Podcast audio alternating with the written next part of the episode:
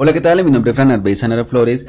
Eh, en esta ocasión vamos a ver cómo crear alias o qué son los alias en GNU ¿vale? Eh, no sin antes recordarte que pues si te gustan los videos, no te olvides seguirnos en nuestros canales sociales como Facebook, Twitter, YouTube y obviamente en Telegram, ahí en la, descripción del video lo vas a poder encontrar.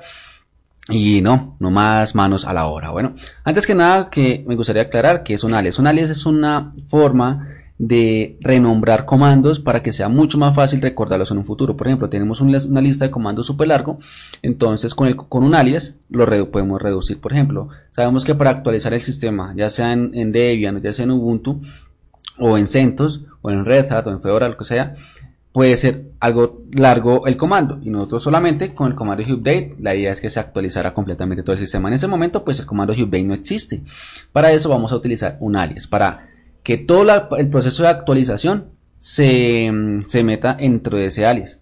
Para mí los, los alias que tenemos, vamos al comando alias y vamos a ver cuáles son los alias que tenemos en ese momento. Normalmente las distribuciones cuando son muy puras o cuando son a nivel de servidor no tienen toda esta cantidad de alias.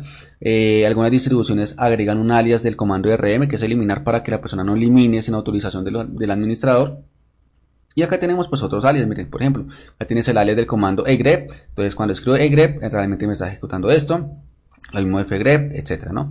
Estos son las alias que tenemos creados para mi entorno, para mi usuario, que mi usuario es Frank Sanaria, ¿vale? Cada usuario puede tener sus diferentes alias. ¿Dónde podemos ver eso? Hay una carpeta oculta, un archivo oculto dentro de la home del usuario que llama bashrc. Acá, vamos a hacer acá, vamos a hacer un grep mejor. No necesitas, no necesitas saber esto, solamente te quiero mostrar decirle que por favor me busque lo que diga alias.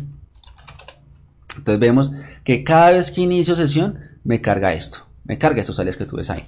¿Qué sucede entonces? Eh, podemos agregar cada vez que inicie sesión el usuario francenaria, podemos crear un alias adicional ahí dentro de ese archivo, lo podemos editar con nano o con editor de texto predefinido. En este momento lo estamos haciendo por consola, pues lo mejor que uno sabe hacer realmente por interfaz gráfica si me puede hacer un poco más demorado, así que lo estamos haciendo directamente por consola, ¿no? Bueno, ya tenemos un alias, ya sabemos que es un alias, ya sabemos en dónde están los alias creados del usuario, pero queremos crear un alias para el comando update. Necesariamente no, o no necesariamente tengo que crearlo dentro de ese archivo .bashrc, lo puedo crear de forma temporal. Por ejemplo, vamos a crear el, alias del comando update.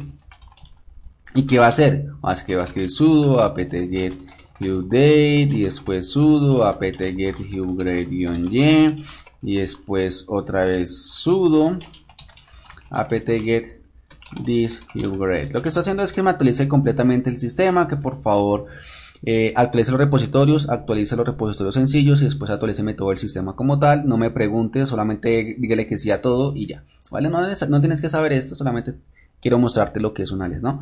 Le damos enter, ya lo tenemos creado, si volvemos a escribir el comando alias solo, acá vemos que lo tenemos, ¿no? Entonces vamos solamente a escribir el comando update y me va a pedir la contraseña, pues porque ahí estaba utilizando sudo Listo, y va a proceder a ejecutar toda esa línea que le estoy acabando de indicar. Eso es lo que hace un alias, reducir la longitud de un comando a una simple orden, por así decirlo, ¿vale? Eh, bueno, no es más, nos vemos en el próximo video.